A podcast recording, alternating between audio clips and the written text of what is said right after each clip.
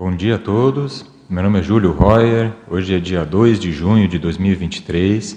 É, nós estamos aqui na edição número 169 do Epicentrismo em Debate, uma atividade do Conselho de Epicons semanal.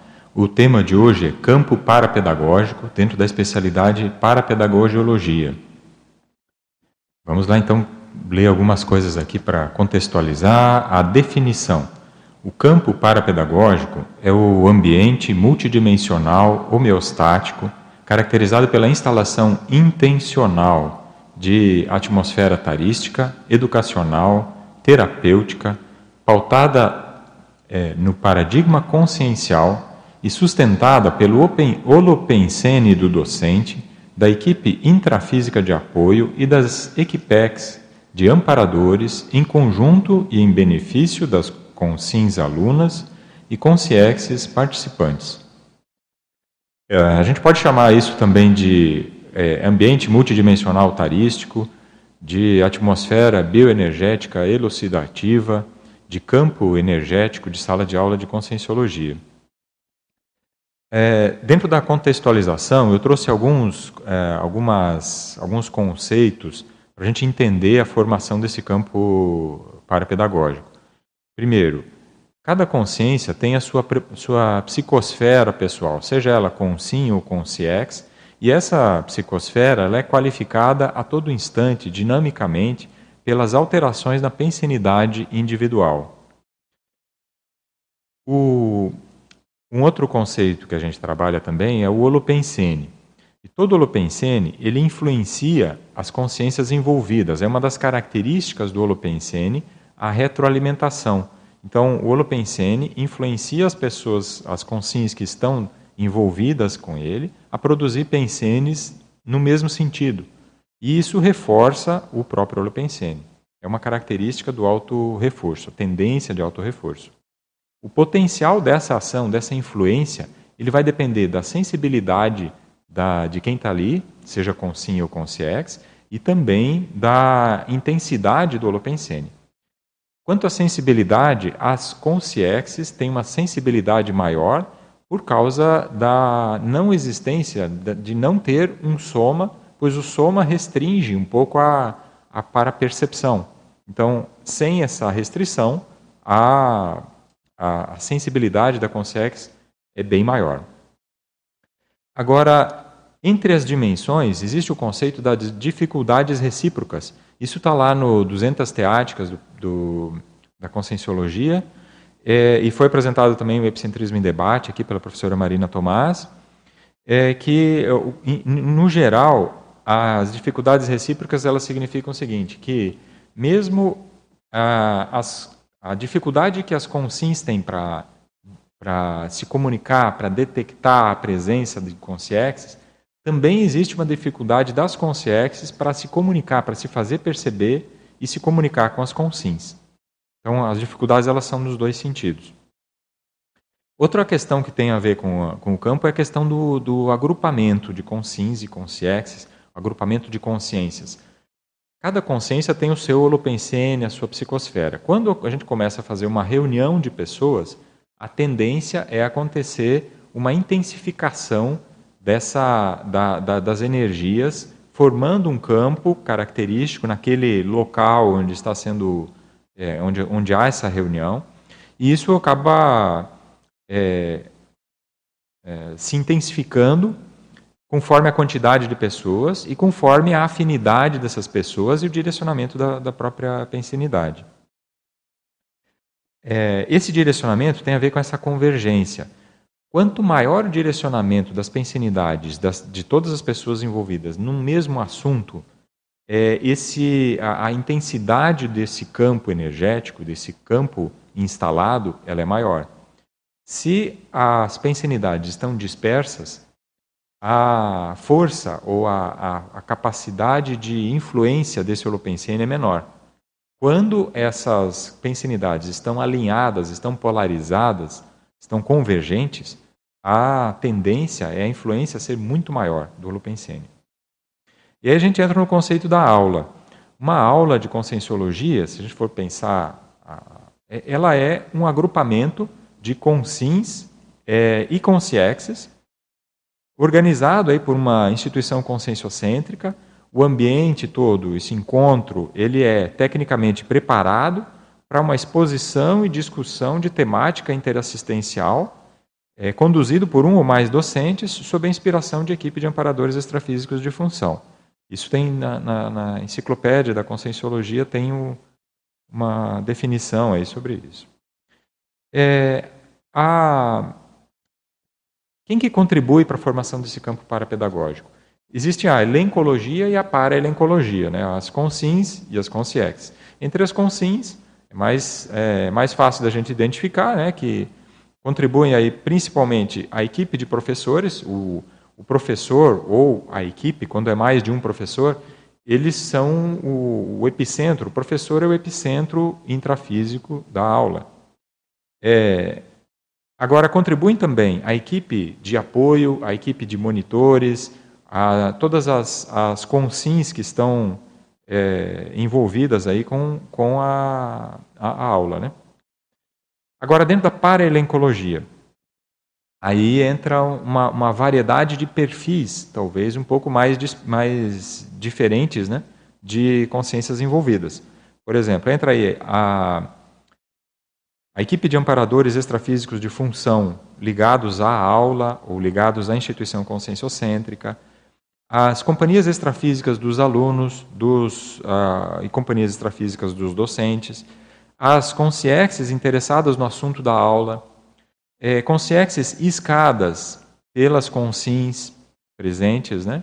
os alunos de curso intermissivo que frequentemente vêm observar como que a, acontece a interação multidimensional numa situação que logo, na, na, quando, ele se, quando ele estiver nessa situação, ele vai desempenhar. Então, algumas é, é uma espécie de estágio, né? É, consciexes transeuntes, aí, aquelas consciexes que estão passando pelo local e, pela movimentação energética da aula, acabam sendo atraídas pela, pelas energias. É, outro fator que influencia, até é, pelas energias residuais é o ambiente, o holopensene residual instalado ali pela, pelas atividades anteriores, né? É uma espécie de é, é, é o campo residual, né? De atividades anteriores. Por exemplo, aqui no tertuliário, todas as atividades que foram realizadas é, anteriormente aqui acabam contribuindo para essa é, magnetização, se é que a gente pode usar essa analogia, né? de é, atividades tarísticas, de atividades de debate envolvendo aí paradigma consciencial. Agora, o papel central na formação, intensificação e manutenção do campo parapedagógico é do professor. Ele é o epicentro no, do campo. Agora, como é que funciona isso? É, uma das da, dos mecanismos muito mais evidentes para isso é a manifestação dele durante a aula acaba conduzindo uma, um direcionamento da polariza, a polarização, né, ou a, a convergência, o direcionamento da pensenidade de todo mundo que está presente. É, isso tanto com sims quanto com siexes. Isso polarizando em torno do mesmo assunto. Essa analogia da polarização dá para, assim, eu trouxe aqui uma analogia didática para tentar esclarecer esse efeito, que é a formação de um ímã. Quando a gente observa é, um, um, um ímã de ferro ali, ou uma liga de ferro, às vezes é ferrite, é, aquilo ali, é, no seu estado natural, ele já, ah, é, ele já contém mini campos magnéticos, mini domínios magnéticos, mas que no seu estado natural eles estão dispersos. Como eles estão dispersos, é como se fosse um conjunto de vetores, mini vetores, e cada um numa direção. Então, o resultado da força resultante desses é, mini campos magnéticos, ela é nula, porque um vai anulando o outro conforme a direção que cada um puxa. Quando você submete esse o processo de magnetização, você tem que submeter esse material a um campo magnético bastante intenso capaz de orientar esses, essas regiões, esses domínios magnéticos numa mesma direção. A partir daí, todos eles trabalham no mesmo sentido e gera uma força resultante muito mais consolidada, forte. E aí, é, E, é, esse é o, o, a analogia. Né? Agora, em, em sala de aula, os domínios, esses domínios magnéticos, eu estou chamando de domínios magnéticos a pensinidade individual de cada pessoa que está ali. Se cada um está pensando numa, num assunto diferente, a pensinidade grupal está dispersa e a força resultante é a força resultante de influência é nula. E às vezes ela é até ela causa confusão nas pessoas, confusão mental ou dificuldade de entendimento nas pessoas que estão ali no ambiente. Agora, por outro lado, quando todo mundo está pensionizando na mesma direção, o campo está polarizado com as pensenizações convergentes, isso dá uma força para o holopensene, para o campo, e é, é, dá uma maior clareza para para as, as consins e consiexes envolvidas no, nesse campo.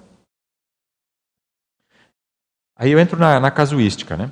Minha casuística eh, pessoal relacionada a isso é assim, esse assunto ele sempre me, me interessou bastante desde que eu comecei a, a me interessar pela docência, até antes de começar a docência, mas, mas principalmente depois, quando comecei a dar aula, uma das coisas que sempre me chamou a atenção é o campo energético parapedagógico e principalmente como, quais são os fatores que causam é, influência nisso, nesse, no campo. Então, o que, que é, o que, que traz mais força para o campo e, aqui, e o que, que dificulta, é, o que, que faz o campo perder força. Então, os qualificadores, os fatores que facilitam ou dificultam a, a intensificação do campo. E aí, no meu, na, no meu laboratório pessoal, uma das coisas que mais chamou atenção é a preparação, a pré-aula. Então, é, como é que eu me preparei para essa aula? Esse, esse assunto eu conheço, eu já estudei, eu trouxe uma preparação para essa aula específica. É, eu trouxe é, uma, uma, boa relação, preparei bem a aula, trouxe uma boa relação de ganchos didáticos, de imagens, de estruturação gradual do, do conteúdo. Isso vai trazendo aí uma, uma qualificação para a aula. Foi o primeiro fator aqui que, que me chamou bastante atenção. Depois, eu fui vendo também que a, os assuntos, os momentos em que eu é, trazia, é, que eu lembrava de alguma vivência, ou que eu tocava em algum assunto que eu tinha mais vivência, essa vivência dava força para a intensificação do campo, para a qualificação do campo. É, uma terceira é, percepção aqui, isso aqui foi mais ou menos um refinamento ao longo do tempo, envolvendo a, a cronologia das aulas, né? A questão das, da intensidade é, do campo, ela era refletida de acordo com a intencionalidade docente. Então, de acordo com a intencionalidade do professor, se a no momento que a intenção estava mais para defender a autoimagem, por exemplo, é, eu percebia que aquilo tirava a força do campo, aquilo, é, a, a energia do campo se esvaía. Mas quando, por outro lado, a intenção estava genuinamente na, na Tares, na, na, no objetivo de, eh, de conseguir contribuir para a compreensão do aluno, para assistência ao aluno, aquilo dava mais energia para o campo. É, depois também, é, aí também pela, pelo próprio temperamento pessoal, eu fui é, observando que eu precisava melhorar a questão da interação com os alunos, no sentido de não só expor todas as reflexões e tudo que eu tinha preparado, mas também dá espaço para que os alunos conseguissem fazer a sua contribuição, trazer as suas dúvidas, e assim eu poderia direcionar melhor as dúvidas eh, e os esclarecimentos para isso. Então, quando conseguia interagir com os alunos, permitir que os alunos interagissem, colocassem as suas dúvidas relacionadas ao tema, aquilo também é, intensificava a, a, o campo, né? Então, aí entra a questão do, do abertismo pessoal para as perguntas e também para o aprendizado.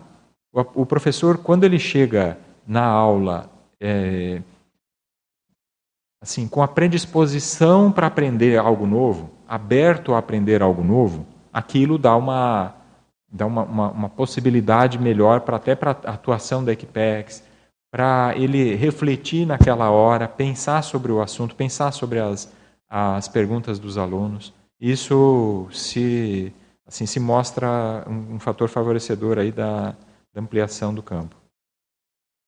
E outra coisa também, aí eu comecei a, depois de, de bastante tempo dando aula no IPC, quando eu comecei a voluntariar na reaprendência, na formação docente, é, a, a, variedade de experiências começou a, a, se ampliar por causa da quantidade de aulas que a gente assiste na formação docente.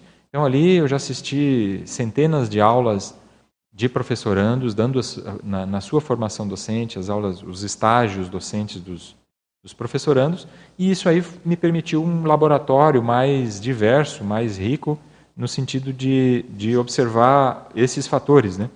Então aí muitas do, dos fatores que eu tinha observado com as minhas nas minhas aulas já se confirmaram na maioria dos outros professores também a gente observava os mesmos fatores por isso eu trouxe isso assim com, com mais segurança. É, e comecei a observar também outras outras coisas que se repetiam. Em cada aula uma das coisas que a gente chama a atenção tanto dos parapedagogos quanto dos alunos assim, quais são os momentos que aconteceram nessa aula que foi o ponto alto da aula, para o aluno pensar e começar a refletir nas próximas aulas para ele ficar atento às energias. E assim, a, a maior parte dos casos, as pessoas relatam perceber as energias com mais intensidade, ou às vezes até o próprio, o próprio ponto alto da aula, quando tem ou é, uma interação com os alunos, os alunos perguntando, ou então quando ela está relatando alguma experiência pessoal, é, assim que é que ela é muito didática. Não é toda a experiência pessoal que tem esse efeito, mas quando ela é aquela experiência pessoal que a pessoa está relatando, que tem relação direta para conseguir esclarecer alguma questão relacionada ao assunto da aula. Aí, isso aí dá uma força para o campo. Então aí eu trago também alguma uma enumeração aqui, eu, trou eu trouxe 15 fatores que são interrelacionados, é, um interfere no outro, ou é, tem, tem, eles têm correlação, né? E é, que são promotores aí da intensificação do campo parapedagógico em sala de aula de conscienciologia. Primeiro deles é a quantidade de alunos e também a afinidade dos alunos com o professor e com o tema. Então isso faz, tem uma, uma correlação com o assunto. Outra coisa aqui que eu já mencionei também, que é a questão desse abertismo para a, a, a conexão com a, com a, com a Equipex.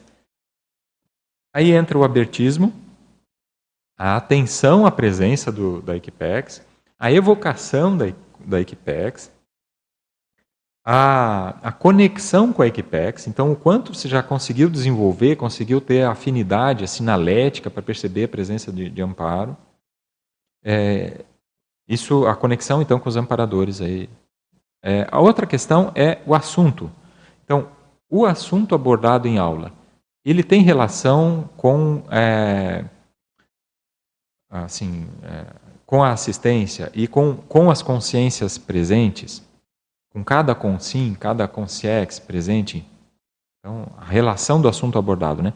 As autorreflexões do docente a respeito do assunto. Quanto ele já pensou sobre o assunto? Quais as conexões que ele já fez, além daquele, daquela teoria básica que ele viu, leu nos livros, as conexões das vivências, ele já consegue identificar aqueles conceitos na sua vida diária, a ocorrência daqueles conceitos, já, já pensou bastante sobre o assunto? Isso traz bastante diferença quando ele está explicando o assunto. É, outra coisa, é o domínio das bioenergias. Então, o autodomínio energético do professor. O quanto ele domina as energias. Aí, o domínio energético ele pode ser visto sob diversos aspectos. Aqui eu estou chamando a atenção para a flexibilidade energética e também a, a exteriorização das energias. Isso está conectado lá atrás lá com, a, com a questão, por exemplo, de chegar cedo nas aulas. Aí você tem tempo de se preparar, de se conectar de, com a Equipex, de exteriorizar energias e tudo. É, entra aqui também a, a cognição. O professor está tranquilo com relação ao domínio do assunto? Ele, ou aquilo ainda gera estresse para ele? No momento que, que, que o professor ainda está preocupado com o assunto, está na dúvida, ele, ele tem, é, tem ainda uma tensão com relação ao assunto, aquilo ainda trava as energias, trava a, a, a descoincidência, trava a exteriorização de energias. Tá? Então, é, a questão de não ter dúvidas, é, não estou falando de, de ter é, aquela, aquela certeza geral, assim, mas não estou falando de, assim, de, de esgotar o assunto, de dominar a ponto de, de não estar aberto para aprender coisas novas. Sabe, não é, é diferente da. É, você tem uma, um domínio razoável, uma segurança pessoal com relação ao assunto. E mesmo assim, estar aberto a aprender coisas novas a respeito do assunto. E essa, é, essas duas coisas, aparentemente, que podem ser paradoxais, mas elas é, são convergentes. Né? A plateia extrafísica. Então aí entra a questão das dúvidas das consciexes, a assistência energética, às vezes até entra aqui o, o, o encapsulamento parasanitário, e às vezes em prol da consciex e em prol dos demais. Tá? Isso é outra, outra coisa que acontece nessa, na, na docência, nessas formações de campo. As evocações de consciexes evocações de eventos, evocações de holopensenes, realizadas pelas consciências presentes, de modo consciente ou inconsciente, e verbalizadas ou não. Tudo que a gente fica pensando na sala de aula, naquele momento da aula, aquilo vai trazer evocações, vai fazer conexões energéticas com, uh, com com holopensenes, com eventos. E é, vai fazer, muitas vezes, é, chamar a consciex, fazer as consciexes aparecerem ali naquele momento. Ou desviar a pensenidade dos alunos naquele momento. Então, às vezes, uma imagem apresentada nos slides, que ela pode estar um pouquinho fora de contexto, pode provocar um desvio de atenção dos alunos.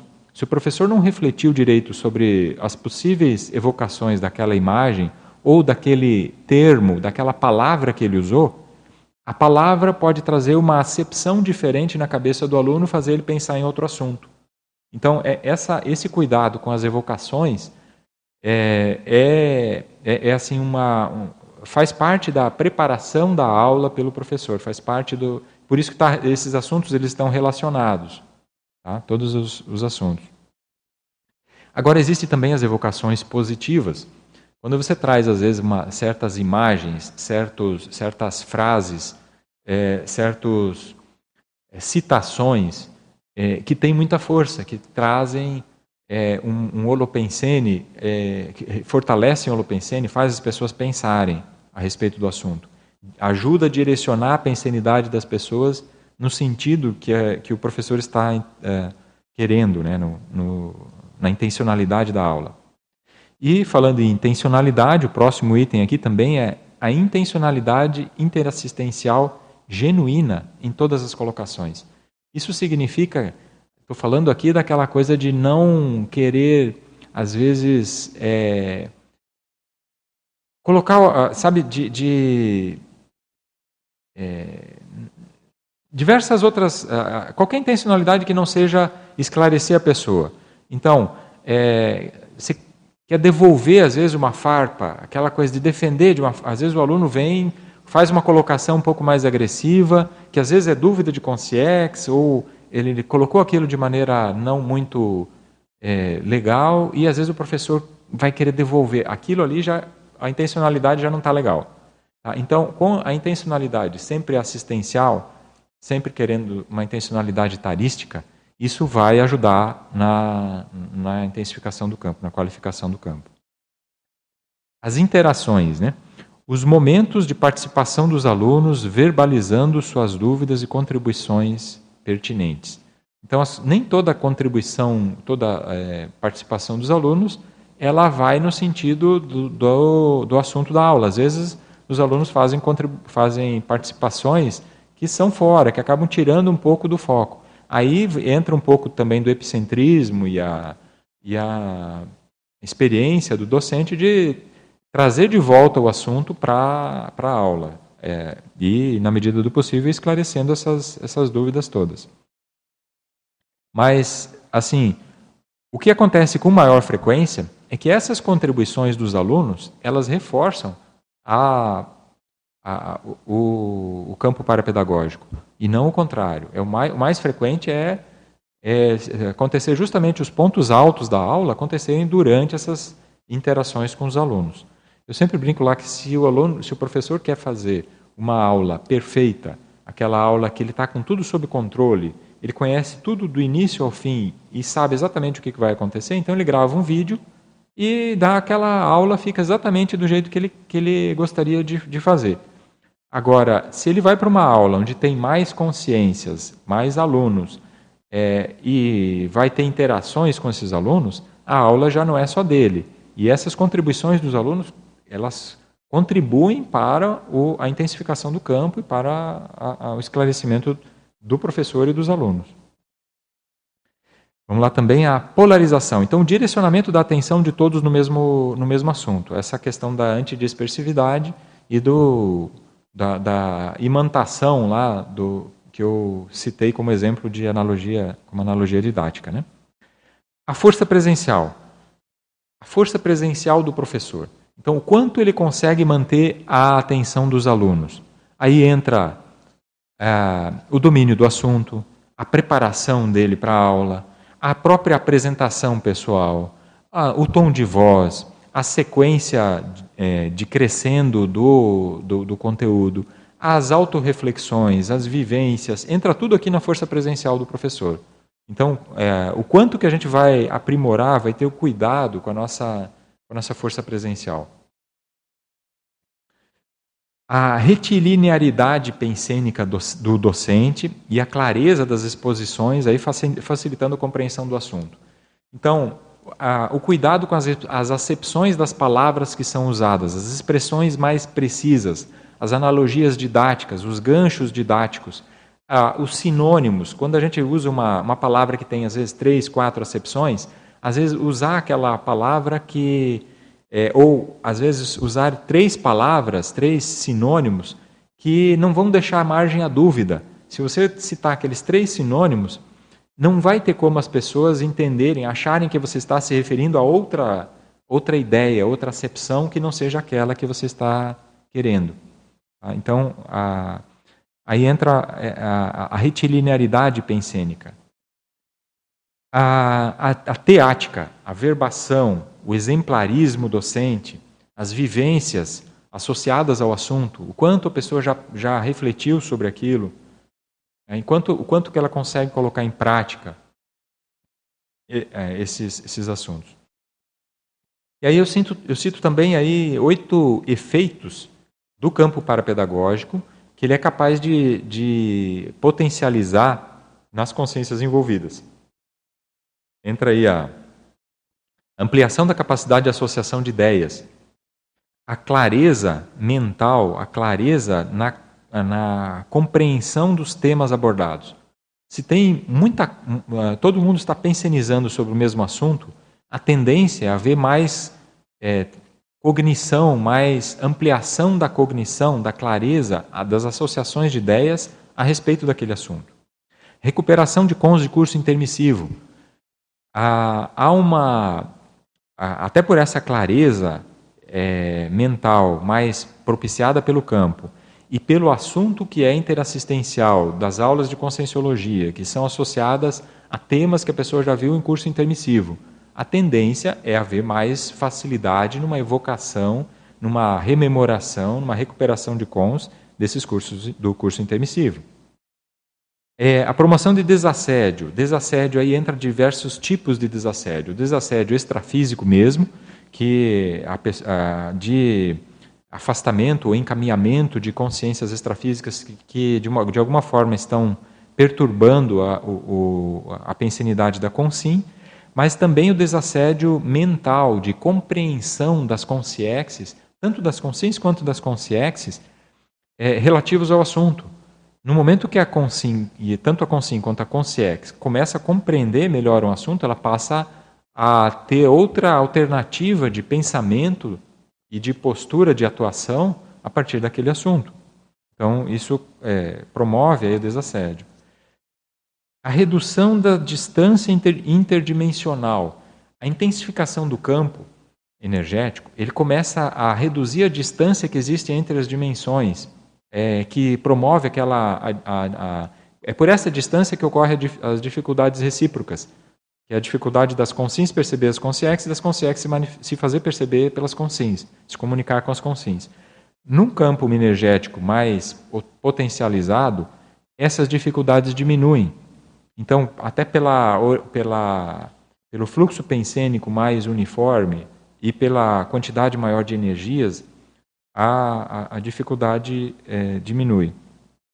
E aí pode acontecer uma série de extrapolações parapsíquicas. Então começa a acontecer, por exemplo, clarividência, telepatia, clareaudiência, psiquismo. a pessoa começa a pensar mais rápido, começa a se perceber mais inteligente, com clareza mental maior. A mental somaticidade, aí entra o desassédio mental somático, aí pela compreensão, aprofundamento e às vezes ressignificação de conceitos é uma correção, às vezes uma compreensão mais aprofundada de, de, de determinados conceitos. E às vezes é correção mesmo, a pessoa tinha entendido errado e passa a, a, a, corrigir aquela, aquela compreensão. E às vezes é simplesmente uma amplia, ampliação, ou uma, um aprofundamento, uma compreensão mais aprofundada. É, e é, outra, também aqui na ordem alfabética, né, a, o incremento aí da soltura energossomática. Também, também pode acontecer nesses, acontece nesses campos. Né? É, na frase enfática, o campo parapedagógico é formado a partir do holopensene do professor, potencializado pela equipex de amparadores e pela polarização pensênica das consciências presentes, direcionada à temática tarística. E no, nos questionamentos, aí você é professor ou professora de conscienciologia, já observou os efeitos predisponentes do campo parapedagógico nas suas aulas? Quais efeitos recinológicos foram aproveitados dessas vivências? Então, essa é a, esse é o paper. Eu deixo a palavra aí com a, a Terezinha. Vamos lá, Terezinha. Bom dia a todos. Bem-vindo, professor Júlio. E nós, esse epicentrismo, né, ele é muito importante para todos nós, né, como estava comentando para os intermissivistas, como você falou antes, quase uma cláusula pétrea, né? Então, todos que queiram participar uh, possam enviar suas perguntas através do YouTube ou então tertuliário.org. Mas lembrando sempre de colocar seu nome e identificar o local. Nós temos agora, e aqui também a participação pode fazer essa pergunta, se precisar. E nós temos a primeira pergunta vinda de Curitiba, do nosso amigo Eduardo Dória. Ele fala o seguinte, professor Júlio. Bom dia, professor Júlio e equipe de apoio deste epicentrismo e debate.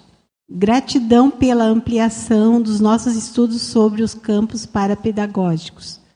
Nos itens 7 e 8 dos fatores da página 3, consciex e evocações, quais as dicas de para-segurança do ambiente de sala de aula que o professor e sua equipe docente de apoio pode fazer antes e durante o evento, frente às incontáveis evocações inevitáveis que são feitas, conscientemente ou não, verbalizadas ou não, dos slides, filmes e do que é falado, atraindo consciências das mais variadas origens e tendências?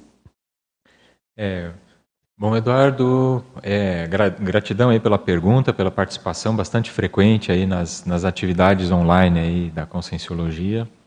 E agradeço essa, essa pergunta também. Aqui, a questão das evocações aí é, dentro do ambiente de sala de aula? Primeira coisa é começar a, a fazer uma varredura no ambiente. Vamos começar pelo ambiente, né? Pela, pelo ambiente da sala de aula. Você pode fazer uma, uma varredura e observar a, a, existência de bagulhos energéticos. Existem bagulhos energéticos? Quais?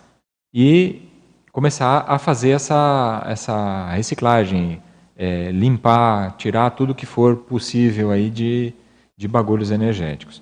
Outra coisa, as evocações positivas. Colocar ali no ambiente o que for potencializador dessas evocações positivas. Se você observar, por exemplo, no tertuliário, está cheio de evocações positivas aqui. Então, se, se olhar ao redor aqui, tem é, por exemplo, lá, o memorando é uma evocação positiva de assuntos, fazendo, fazendo a pessoa pensar, fazendo a pessoa refletir. Isso vai ajudar a trazer a pensenidade das pessoas para algo positivo, assistencial. É, vale a pena fazer, então, é, essa mesma varredura em tudo, não, não só no ambiente, mas vai fazer nos slides. Fazer uma reflexão sobre as acepções das palavras, é, o que, que aquela palavra ou aquele exemplo pode trazer na cabeça da pessoa que vem com outra bagagem intelectual, vem com outra bagagem de vida. Por exemplo, a pessoa vem com uma bagagem, é, sei lá, rica no, por, por exemplo, no orientalismo. É, o que, que aquelas, aquelas palavras trazem de evocações para ela? Se ela vem com uma, uma bagagem religiosa, o que, que aquelas evocações ou aquelas, aqueles termos, aqueles exemplos trazem de, de evocações? É, e são positivos? Porque, naturalmente, nas nossas aulas nós vamos é inevitável isso. Nós vamos fazer, vamos fazer a pessoa lembrar de muita coisa. Essa lembrança já é um tipo de evocação. Agora, é, não é, não é, a gente precisa ficar mais lúcido para a qualidade dessas evocações. É, então, aí, assim, eu acho que entra um pouco nisso, né? Não sei se, se, se, se ficou claro. Terezinha, aí, você acha que clareou? E posso enviar outras perguntas, né? Para ele está online aqui. Então, Eduardo, sinta-se à vontade aí para completar a pergunta, para às vezes dar um foco mais específico, se você achar que não ficou claro. Ok. okay. O que você poderia dizer para os professores que não têm tão claro, principalmente os professores que estão começando a dar aulas, é, que eles não têm essa percepção tão clara quanto ao campo parapedagógico? O que fazer para desenvolver essa, essa percepção mais fina do campo? É, essa, essa, percepção ela vai, ela começa gradativa, né? Você vai começar, começar aos poucos, você vai começando a se soltar mais na aula. A própria atenção com o assunto da aula, ou atenção é, em, às vezes com a própria autoimagem, ela já tira o foco da pessoa de perceber o parapsiquismo, de perceber o campo. Então, é, uma coisa, se preparar bem para a aula, estudar bem. É, para que, que é o estudo? É para se sentir tranquilo com relação a esse estudo, do, do, ponto de vista de que aquele estudo, aquele assunto, já não te causa mais estresse de você abordar e conseguir explicar aquele assunto da aula. Quando já tranquilizou a aula, é, já, já tranquilizou a aula, que eu quero dizer assim, você já está com domínio suficiente do assunto para não ter mais tensão com relação ao assunto, você já vai ter mais tranquilidade para começar a observar o parapsiquismo. E também mais abertismo para eventuais dúvidas, perguntas dos alunos. É, outra coisa, chegar cedo. Chegar cedo, é, começar a observar, por exemplo, chegou cedo, observa o ambiente, faça essa varredura no ambiente que o Eduardo estava comentando aqui com o Eduardo. Veja o que, que se é, vai precisar usar slides, vai precisar usar computador. É, ok, isso está funcionando, ligou, dá tempo, dá tempo de você preparar, chegar, é, se acalmar, é, observar as pessoas que estão chegando, chegar antes dos alunos. Antes, o, o, uma das coisas sobre essa antecedência que me chamava bastante atenção é a, a, a postura do, do professor Valdo. Em todas as atividades que, que ele tinha programadas aí de conscienciologia. Ele sempre chegava muito antes, horas antes. Então, ah, na, na, nas tertúlias, que ele dava sempre a tertúlia aqui, que começava meio-dia e meio. Ele chegava aqui, era. Eu não, sempre que eu chegava aqui, ele já, ele já estava aqui. E é, me parece que ele chegava em torno de 11 e meia, por aí. É, isso que era o ambiente que ele dominava aqui, estava é, tinha um domínio energético bastante grande, mas ainda assim valorizava bastante essa questão da instalação do campo, da exteriorização de energias aqui para é, procurar fazer a checagem. A, a, essa varredura, ela é uma, uma varredura que pode ser feita multidimensionalmente. Então, você fazer a varredura do ambiente intrafísico, depois começa a fazer a varredura, a acalmia pensênica, a varredura é, mental sobre, sobre si mesmo, é, o relaxamento, até relaxamento físico, uma tranquilidade é, física maior. Isso tudo vai potencializar a percepção das energias. Então, são algumas dicas aí que acho que pode, pode ajudar. Não sei se ficou claro. Senhor Júlio, aproveitando então, antes da pergunta da colega ali, uh, eu sou, tenho eterna gratidão à reaprendência, né? Porque eu fui aluna dali, do, inclusive aluna do professor Júlio, né? Então eu recomendo sempre, né, para as pessoas que queiram, né, fazer uma docência, porque vocês são especialistas nessa área, né, da, da educação ou reeducação, né, para todos nós intermissivistas, né. E esse processo que você acabou de falar de a gente chegar antes, preparar o campo, né? Eu lembro muito do professor Valdo, às vezes chegava às seis horas aqui no, pela manhã, quando ele fazia a, a, a mini tertúlia, né? Eu chegava mais cedo, ele já estava sempre aí, né? Então, como é sério essa importância da montagem do campo, né? Mas eu queria aproveitar a fala ali da, da professora Valdirene para trazer na questão da página 2 aqui, da intencionalidade. Ali na segunda linha, na segunda linha quando fala, quando a intenção estava voltada à manutenção da imagem, a exemplo de mostrar que sabe algo ou não, mostrar que não sabe, a energia do campo se esvaziava. Se esvazia, né? Ou esvaziava, estava escrito. Era aquilo que eu falei porque foi na, na, uhum. tá no tempo passado porque está relatando as minhas experiências do início da prática docente, né? Mas é, prática como funciona? É, é essa a, a, dúvida é assim. Por que que isso isso acontecia? É, eu tinha uma, uma, um perfil mais introspectivo. Eu não, não, a minha, meu temperamento sempre foi um pouco mais, é, mais quieto, mais na minha. Eu não, não, não, assim, não tinha um temperamento da, de ser muito comunicativo, muito expansivo, de sempre estar conversando e me expondo demais. Então, a, a exposição para algumas pessoas na aula de conscienciologia, quando a pessoa vai, vai ali, ela vai se expor. E vai se expor bastante. É, e outra coisa, é diferente de dar uma aula convencional, que a pessoa também vai se expor, quando dá uma aula lá na universidade, ela também vai se expor. Mas ela não está falando dela, ela está falando de matemática, está falando de, sei lá, de, de, de algum assunto diferente. Ela não está falando dela. Quando a gente vai dar aula de conscienciologia, a gente está falando de coisas que têm relação com a gente. Então é uma autoexposição maior.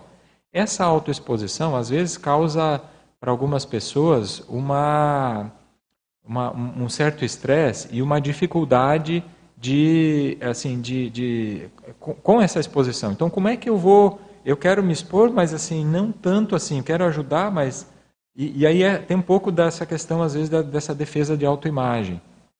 De, de e aí isso eu observava que quando tinha isso é, não não ajudava. Isso piorava. É, a, a, assistência, dificultava, era um fator que dificultava a assistência. Parece que afastava os amparadores, afastava os alunos. Agora, quando a intenção ela é mais de ajudar, eu não, não quero mais, não estou mais interessado no que vão pensar de mim. O que eu estou interessado é que, a, que o aluno compreenda a, o que eu estou querendo passar. Aí isso já muda completamente. E eu fui entender isso ao longo do, do tempo na prática. Isso é, tem a ver com aquele negócio do da como é que eu me aproximo do amparador? Indo em direção ao assistido. E aí indo em direção ao assistido é nessa nessa postura intencional de é, o que eu quero é assistir. Não importa tanto o que vão pensar de mim. E isso para mim foi uma mudança de uma, uma chave, assim, que qualificou. Isso foi eu aprendi logo nas primeiras aulas mas, é, assim, eu tive essas experiências de algumas vezes, algumas aulas, a, é, e depois eu percebendo a prioridade aí não era assistência, eu estava querendo mostrar que eu sabia, ou que eu não sabia, ou não mostrar que eu não sabia, sabe? Isso é, é defesa de autoimagem. E aí quando eu, eu, ah não, peraí, isso aí não é legal. E aí nas outras aulas eu esquece isso. Agora o que importa é vamos ver se é, qual é, eu começo a buscar mentalmente as, as palavras, o que, que pode ajudar a clarear aquele assunto, o melhor exemplo possível, a melhor vivência que eu poderia ter que poderia ajudar a esclarecer aquilo. É, essa postura ajudava a melhorar o campo, ajudava a dar mais energia, ajudava a, a dava mais impacto positivo nos alunos. Não sei se clarei aí a, a questão obrigada, da intencionalidade. Eu procurei colocar também na energia a mesma a, a, a, é, é essa diferença de postura entre a intencionalidade de defesa de autoimagem e a intencionalidade assistencial. Entre a intenção realmente da assistência, né, professor Júlio? Sim, sim. Obrigada.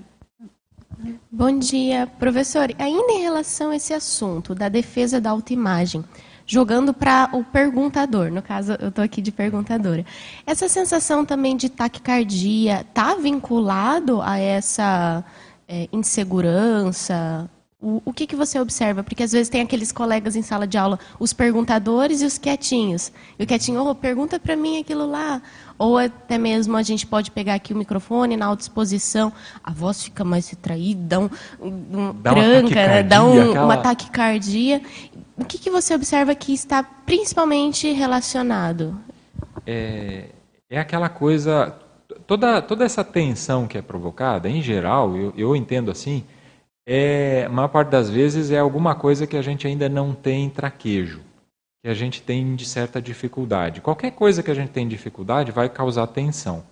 Mas essa tensão, às vezes, é por não conhecer, não saber como, como, como acontece. E, e essa, quando a gente se expõe, é, quem tem dificuldade de autoexposição, e nas primeiras vezes é, é mais natural ter essa, essa dificuldade mesmo, é, vai acontecer e, e, e vai acontecer essa taquicardia e logo depois a pessoa vai vendo que aquilo não tem grandes efeitos e aquilo já aconteceu uma vez, já aconteceu outra vez e, e cada vez vai diminuindo essa taquicardia até que a pessoa já começa a, a interagir naturalmente sem esse estresse.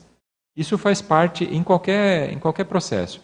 Agora, quando a gente está num, num ambiente de grupo, onde é formado esse campo grupal é, mais intenso, com mais energias, quando a pessoa vai se manifestar diante do grupo, as atenções do grupo se voltam para a pessoa.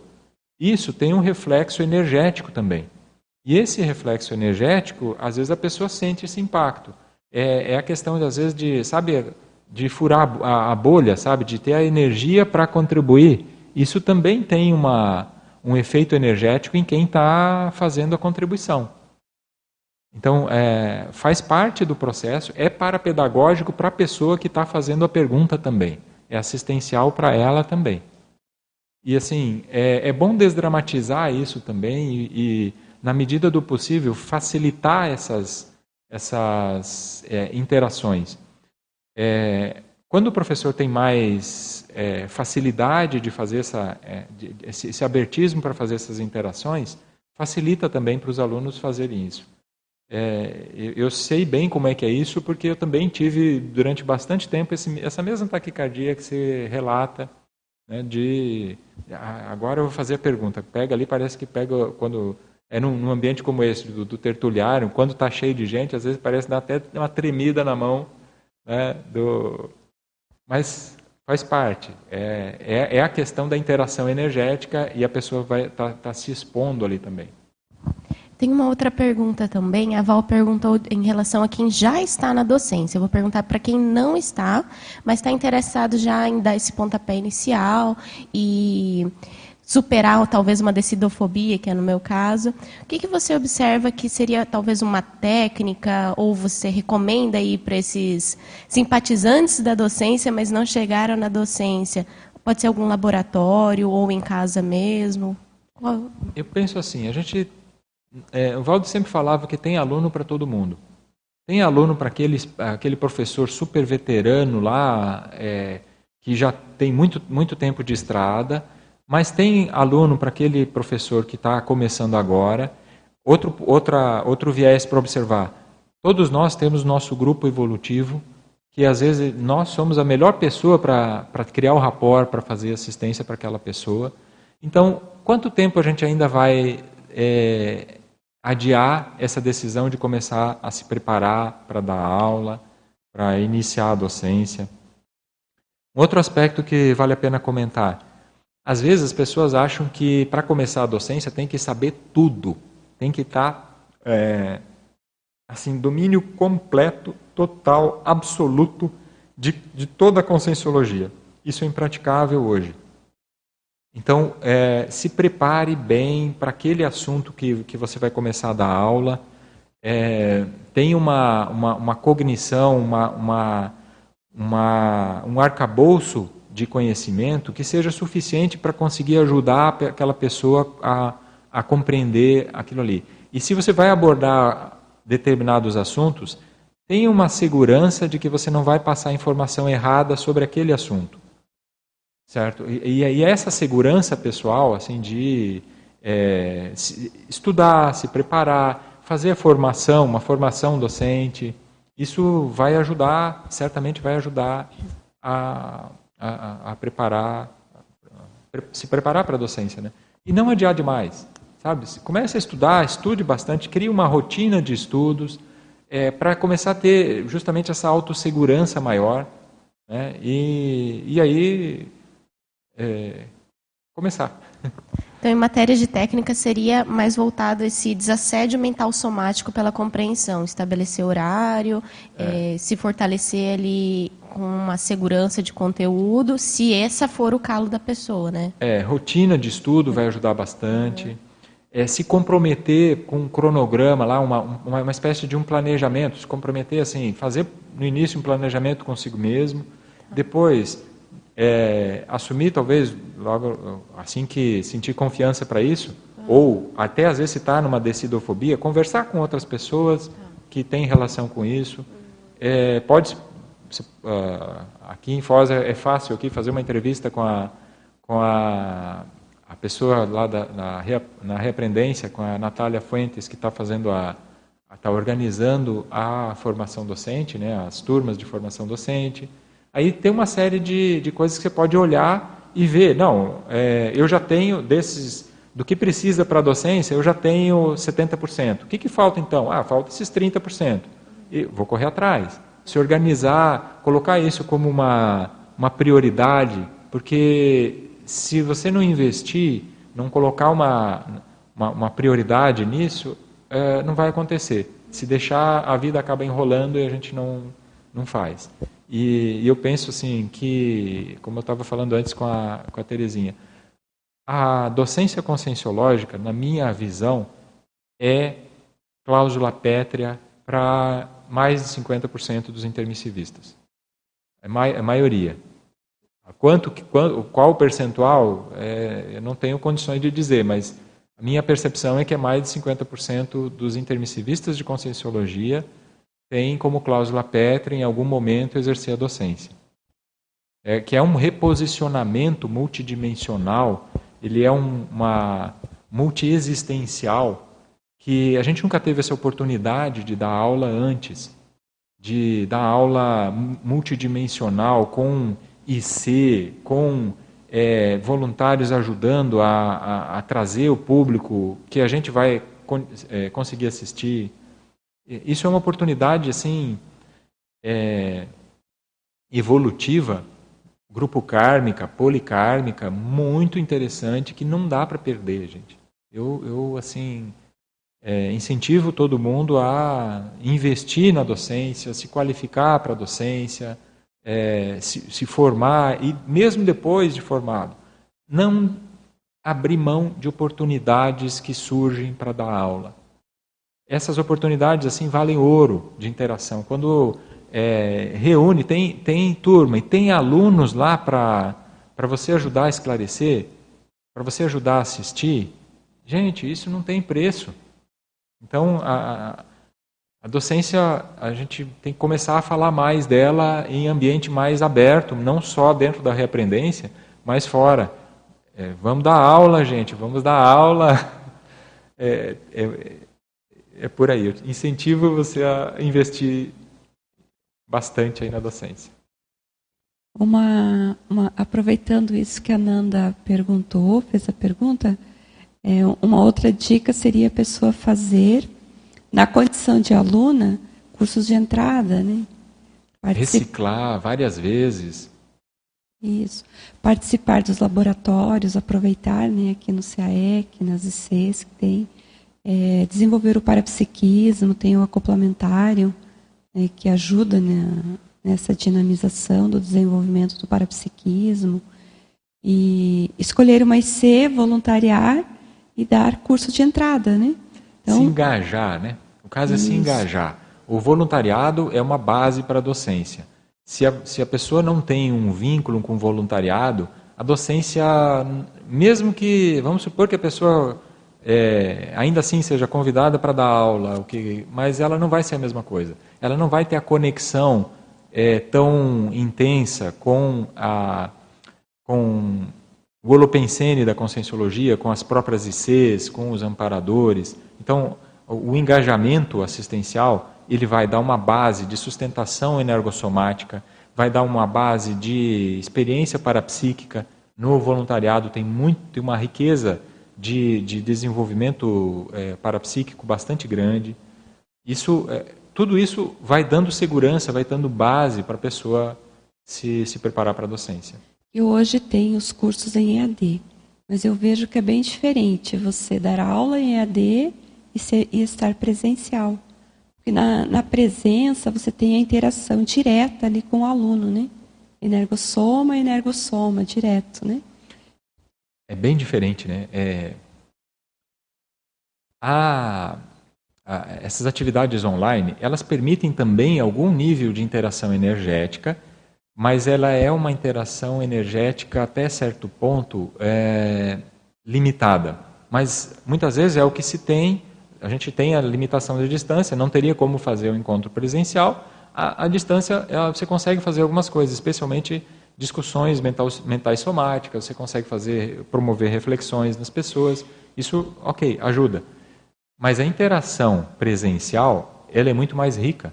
Você consegue observar muito mais coisas no, no, no trejeito das pessoas. Você não, não tem cortes de, de, de internet, de, ah, cortou um pedaço do áudio, não deu para ver você consegue observar o, o soma inteiro da, da pessoa. Então, às vezes, certas coisas nas, na, na postura da pessoa te dá mais informações. É, existe a conexão energossoma-energossoma dentro da prosêmica, dentro da mais, mais, com a, quando os dois estão mais próximos, a interação é mais rica, o acoplamento energético é mais intenso. Embora exista também esse acoplamento energético à distância, é, a, a, a, a presencialidade enriquece isso tudo. Existe também uma outra coisa que entra um pouco na questão da dispersividade e o, o, ambiente. Quando você está num ambiente presencial, por exemplo, aqui no tertuliário, as pessoas que estão aqui agora, elas saíram da sua casa e vieram para cá. Então aqui elas estão sujeitas às influências do holopensene residual, o holopensene presente nesse campo agora e desse ambiente. Quando elas estão em casa assistindo online, é, ela está também sob a influência das, da, do holopensene e das evocações que acontecem dentro do ambiente doméstico dela. É diferente, o campo energético lá tem outras influências. Ela tá, tem as coisas do, do, do computador dela, tem as coisas dos livros, tem as coisas do telefone que está ali, às vezes dos familiares, do, das coisas dos objetos domésticos, das energias que foram, que estão ali, que foram é, do, da, da, das, da, dos eventos que aconteceram antes ali, do jantar, das discussões que aconteceram antes. E aqui é, esse efeito é convergente com o assunto que a gente está discutindo. Então, só nessa questão da, do ambiente já tem aí uma ampliação muito grande. Então, é, é preciso aí depois, principalmente aí, vou voltar aí nessa, nessa, mesma, nessa mesma tecla, é, muita gente que está, por exemplo, aqui em Foz, que poderia estar presencialmente nos eventos aqui na, na, no tertuliário, dentro das ICs, nos eventos presenciais, Olha, vale a pena sair de casa, vencer a, o comodismo e sair da, da de casa para é, essa imersão é, holossomática dentro do ambiente da IC. Aqui, no caso, no tertuliário. Vale muito a pena isso. Eu estava pensando aqui da, dos professores que estão iniciando, né? Gostei da pergunta da Ananda. Uhum. É, Para darem cursos de entrada é, repetidamente, né? Essa foi um, uma coisa que me ajudou muito, né? Dar muitos cursos de entradas e muitas palestras. Inclusive, a pessoa se envolver né, na divulgação, ir atrás dos alunos. Que, que é ir atrás do aluno? Ir atrás do grupo Karma. Onde estão as consciências que têm relação direta com o professor? Então, é, dar o curso repetidamente. Às vezes, o professor dá aula é, uma vez, duas, três no curso. E eu acho isso pouco ainda, né? Essa é a minha visão. Porque à medida que você mais dá aula, você repete aqueles conceitos, você recupera cons, você compreende melhor os conteúdos. Você entra em contato com os amparadores, você acaba entrando em contato com os alunos. Né? Então, é, dar palestra pública, eu acho que ajuda muito, né? na minha visão, assim, ajuda muito a entrar em contato com aquele aluno, que é a primeira, a primeira vez que ele está entrando em contato com a conscienciologia. Então, você precisa repetir o conceito, muitas vezes, três, quatro vezes, de maneiras diferentes, para a pessoa entender. Porque um faz a pergunta de um jeito, outro faz a pergunta de outra maneira. Então, é um jeito da pessoa também, ela gravar o conteúdo, né, ela compreender o conteúdo, ela recuperar cons. Tem aí algumas coisas que você comentou. Essa coisa de ir atrás dos alunos, é, ir atrás que é fazer a divulgação, ir lá no local onde o aluno está, colocar, é, às vezes, é, fazer o telemarketing ou é, fazer a divulgação, seja hoje redes sociais, seja questão de, de entregar o flyer, sei lá, a, a, mas ir atrás dos alunos. Me lembra a questão do resgate extrafísico, que o Valdo tanto falava, né, da questão da, de da, da intermissiologia. Quando a gente for na próxima intermissão, a, o nosso grande desafio vai ser voltar para a baratrosfera e, e fazer o resgate das consciências mais próximas do grupo karma é, que ficaram para trás. Mas se a pessoa não, não exercitou, esse, não fez esse movimento de ir atrás das pessoas do seu grupo karma aqui, ela perdeu uma experiência de aprender como é que faz, de ir atrás, de fazer a sintonia, de do approach, da, da abordagem, de como convidar, de como trazer, né, de, da sensibilidade, de, de, de quando atuar. Então, uh, entra aí essa questão da, da, atuação no voluntariado, de auxiliar no, no fechamento de turma. Todo mundo que está envolvido nesse, no fechamento de uma turma de curso de entrada, não só curso de entrada, mas qualquer curso, é, ele está atuando também no seu grupo karma, está ajudando a esclarecer pessoas ligadas ao seu grupo karma, ao seu vínculo é, consciencial, a sua que tem vínculo consciencial com, com você, tem, tem vínculo grupo kármico.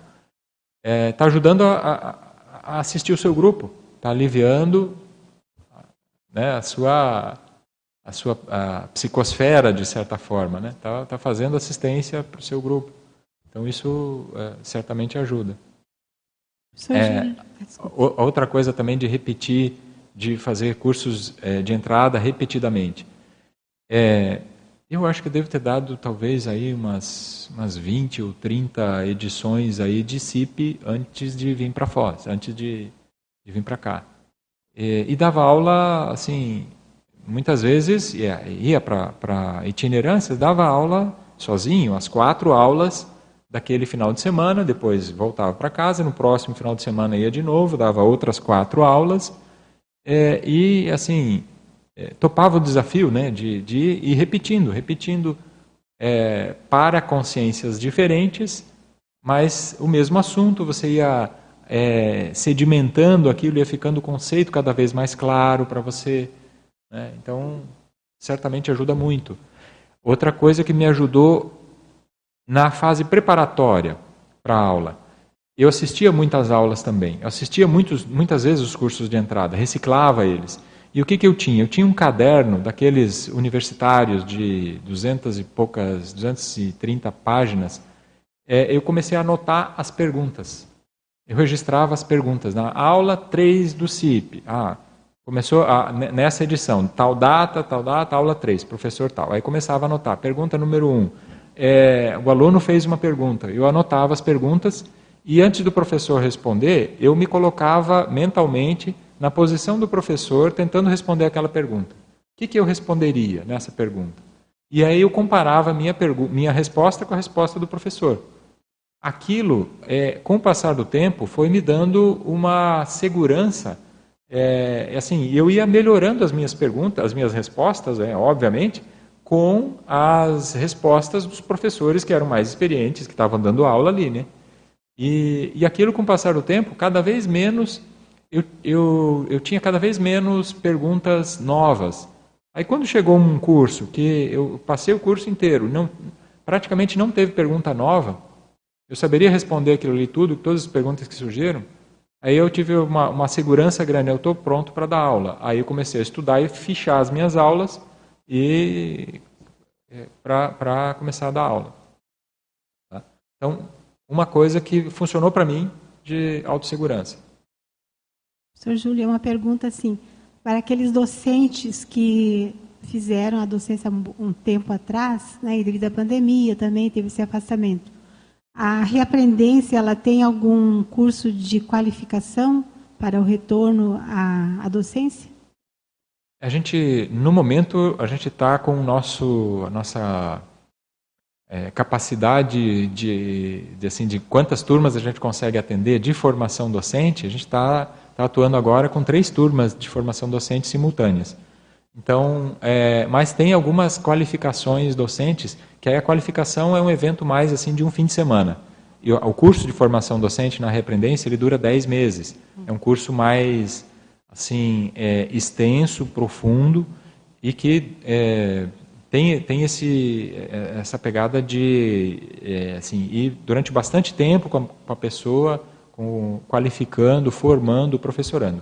A qualificação docente já é para quem já está com a, já, já deu aulas, né, já é professor formado em atividade e está querendo qualificar algum aspecto da docência. Aí a gente traz é, algumas atividades que são formatadas aí para um fim de semana.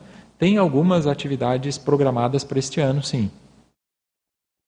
Muitas pessoas aqui no YouTube dando parabéns ao professor Júlio, né, agradecendo. Obrigado. Agora nós temos a pergunta da Lígia Deck, que é aqui de Foz que ela fala o seguinte: formação, página 2. Na formação docente, os professor, professorandos são sempre estimulados a refletir sobre os pontos altos da aula, que, conforme dito, costumam ter relação com as nossas vivências pessoais.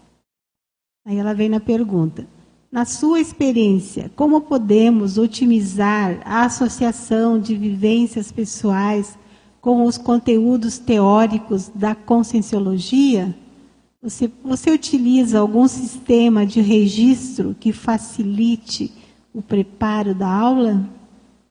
Olha, a, primeiro, como fazer essa associação né, essa, entre as vivências e o conteúdo da aula?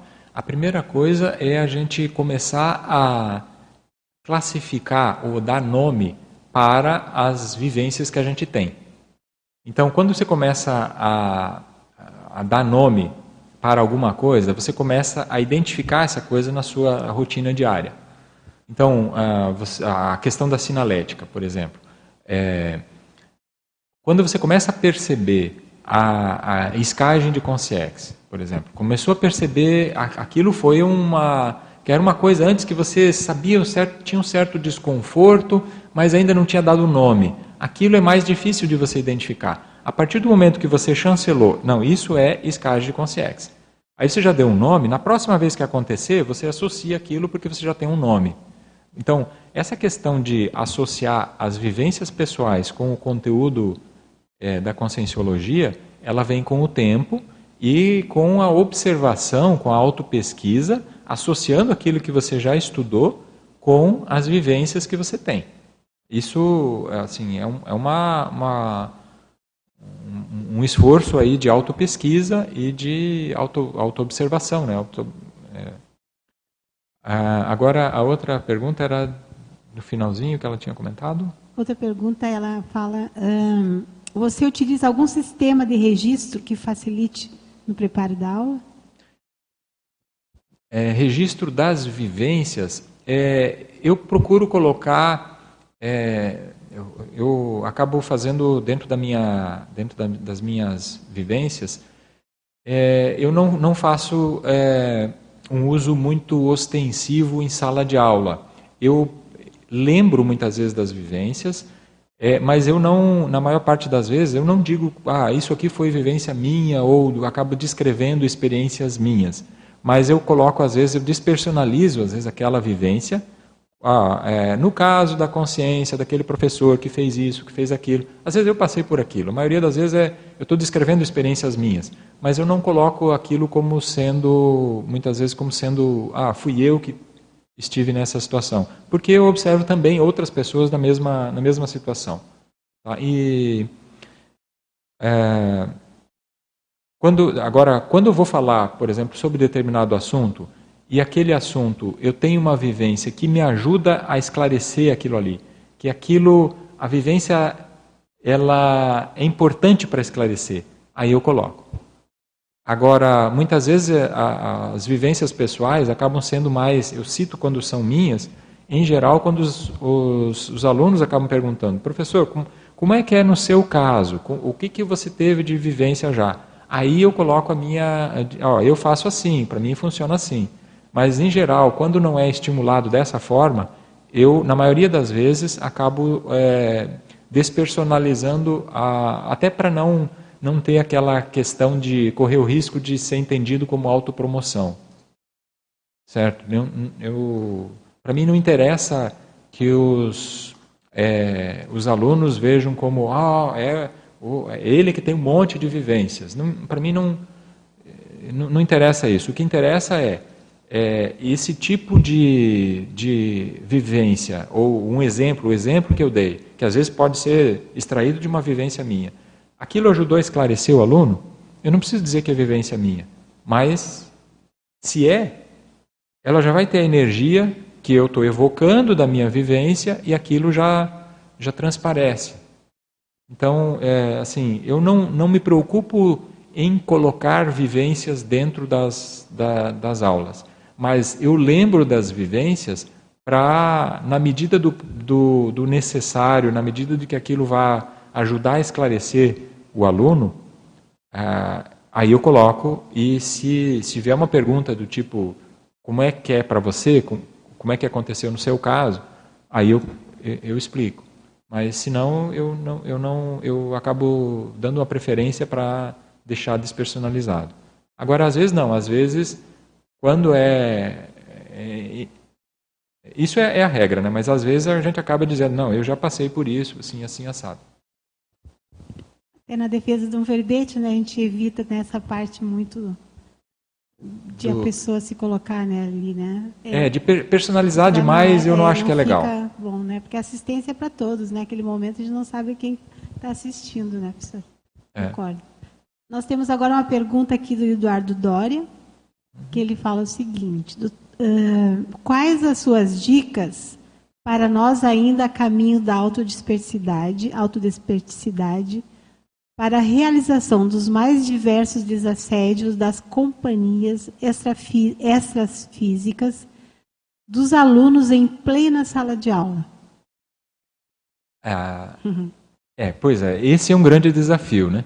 Vai ter coisa que você vai conseguir resolver. A primeira coisa é assim, é você não é, achar que você vai dar conta de resolver todos os, os casos, de todos os problemas, de todos os alunos que aparecem. Agora, uma coisa que pode ajudar bastante. É, primeiro, se, aquela coisa de se preparar, estar é, preparado com a, com a, a questão do, do conteúdo da aula, primeira coisa. Outra coisa, a intencionalidade, a autochecagem da intencionalidade, segunda coisa. Terceira coisa, conexão com a equipe extrafísica de função, porque o, o, amparo, a, o desassédio extrafísico você pode ajudar na desconexão ou na, na mudança da pensanidade da consim ou até às vezes da consciex, de acordo com aquilo que você fala. Mas quem encaminha a consciex são as consciexes, são os amparadores. Então, a, assim, eu não consigo é, vislumbrar como a gente fazer ter desassédios mais intensos sem participação ombro a ombro com a equipe extrafísica de amparadores. Então, uma, uma... E aí entra a questão de, da intencionalidade, da cosmoética pessoal, que, e, e a, o trabalho com as energias, com a sinalética. Aí é um conjunto de coisas aí que a desperticidade ela não é uma coisa só, não é uma coisa simples, é, é um desafio para nós, né? A desperticidade. Então, é, e para cada um pode ter uma necessidade de priorizar certas coisas um pouco diferentes. Aí é o caso também de levar para a autopesquisa e começar a observar o que, que é, mais vai dar resultado, o que, que mais eu, qual que é a bola da vez que eu preciso trabalhar em mim para conseguir ajudar na desperticidade pessoal né, e no desassédio em sala de aula. Aí, mas eu acho que é, é essas dicas que, que eu comentei aí, se preparar com o conteúdo, então, é, estar tranquilo com relação ao conteúdo. A questão da, da autochecagem da intenção, a cosmoética, né? intenção cosmoética. A conexão, lembrança, a, a sinalética de contato com o amparo. Acho que essas três coisas aí vão ser bases né, para fazer esse desassédio. Sr. Júlio, você já falou um pouco a respeito, mas a pergunta fica de novo assim: uh, quando, aquelas perguntas que o aluno faz quando o docente não sabe responder, qual a melhor técnica a ser utilizada nesse momento? A sinceridade.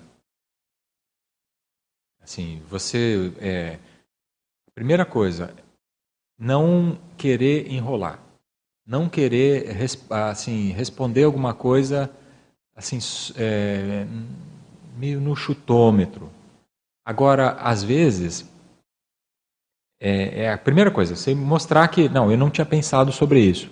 Mas agora, pensando em conjunto, o que, que você acha sobre isso? Talvez alguma hipótese poderia ser isso aqui. Agora, é uma coisa que eu não, ainda não, não tenho a segurança para te dar certeza nesse assunto. Mas, é, em sala de aula, uma coisa que pode acontecer e é frequente nesses casos é a inspiração extrafísica. Então, volta de novo, a conexão com o amparo extrafísico, é, ela é valiosa nesses casos. Agora, a sinceridade, a autenticidade de, de, assim, de, de mostrar que realmente, sobre esse aspecto, eu não tinha pensado ainda sobre isso. Vou estudar melhor.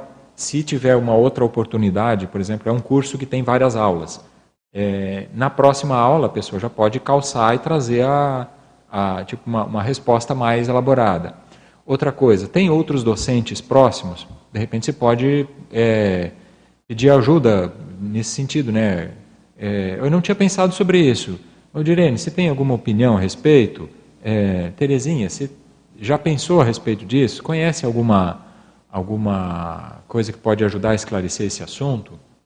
Então são coisas aí que acho que pode ajudar. Agora, a pessoa, quando ela tenta defender a autoimagem, Lembra da volta na defesa da autoimagem? Uma das coisas que acontece é isso, quando alguém faz alguma pergunta que o professor está inseguro. E às vezes acontece exatamente, por exemplo, tem uma, uma sequência de assuntos na sala, na, na, que ele tem previsto na aula. Aquele, o, o assunto 2.4, ela não tem muita segurança com relação àquilo. Daí ela passa meio rapidinho naquilo ali, e é justamente aquilo que gera dúvida nos alunos, e o aluno vai e pergunta exatamente aquilo. Por quê? Não é porque o aluno está com é, má intenção, mas porque ele não compreendeu aquilo. Aquilo não ficou claro para o professor. Como é que ele vai deixar aquilo claro para os alunos, transmitir clareza nisso? Se não está claro para ele, ele não vai conseguir trazer clareza para o aluno. E o aluno vai perguntar. Tá certo? Vocês estão entendendo? O negócio é um mecanismo de dúvida. Não é má intenção do aluno perguntar, a maior parte das vezes. Mas aí acaba o professor, mas justo naquilo que eu não Vocês estão entendendo como é que funciona o processo? Não sei se clareou aí para o Eduardo também a, a, pergunta aí. Se qualquer coisa, manda outra aí que a gente tenta esclarecer também. E a outra pergunta dele é como ter jogo de cintura em termos de hetero desassédios diante das companhias extrafísicas dos alunos vindos com seus, vindos com seus históricos de vida individualíssimas? É, jogo de cintura é uma coisa que a gente vai é, conseguindo ao longo do tempo. É, mas vale aquela, aquela pergunta, né? aquela, aquela a, a, postura de pensar em no que, que eu posso fazer para tentar ajudar, para tentar esclarecer.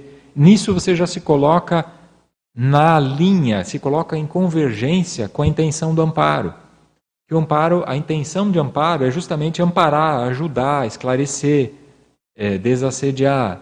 E aí, se você se coloca nessa mesma linha, você se afiniza pensenicamente com o amparo, facilita a, a inspiração extrafísica. Então, uma das, das técnicas pode ser por aí.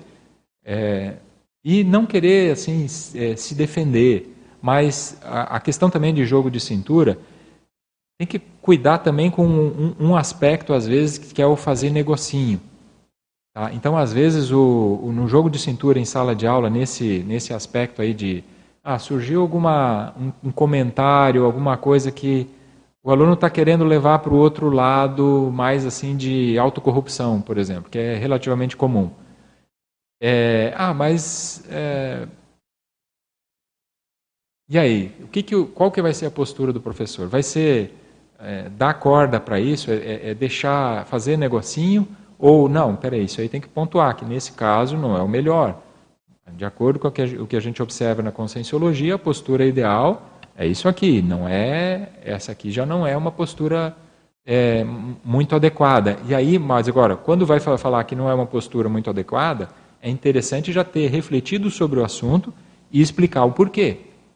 Quais as consequências daquilo a longo prazo, ou a curto prazo, ou multidimensionalmente? Às vezes pode ser instantâneo, mas é multidimensional.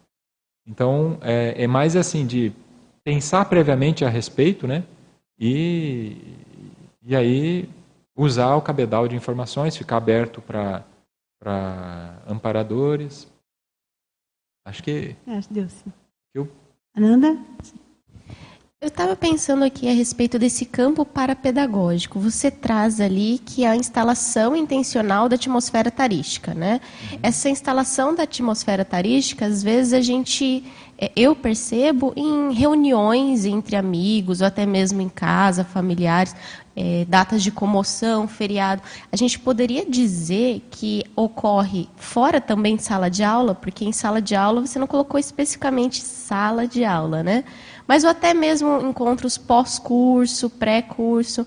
É possível, tendo duas pessoas ou mais dentro de uma troca dialógica ali, haver esse campo parapedagógico e a gente, não necessariamente sendo um docente, é, se torna ali naquele diálogo um esclarecedor. Como é que é? é? Nós temos, tem uma, uma frase, eu não lembro agora onde é que está exatamente, mas ele fala, o Valdo fala, acho que no léxico de ortopensatas, acho, somos todos docentes pelo exemplarismo pessoal, pelas cognições que você leva, pelo lopensene que você leva, você está ajudando a esclarecer, é, seja coisas positivas ou não, né? dependendo do exemplo que, que a pessoa dá, pode ser um exemplo patológico ou um exemplo positivo. Né? Então, uma das coisas da, da própria conscienciologia e da docência conscienciológica é a gente desensinar o que a gente ensinou errado no passado e o, o ou é, corrigir, né, ensinar corretamente, né, é, aquilo que a gente ensinou errado no passado.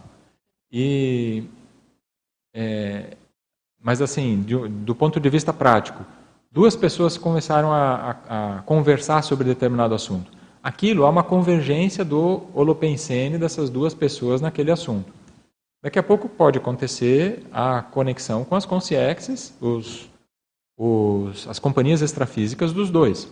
Pode, dependendo do assunto, pode ter amparo. Se tiver intenção assistencial, é bem provável que aconteça de ter presença de amparo aí no meio.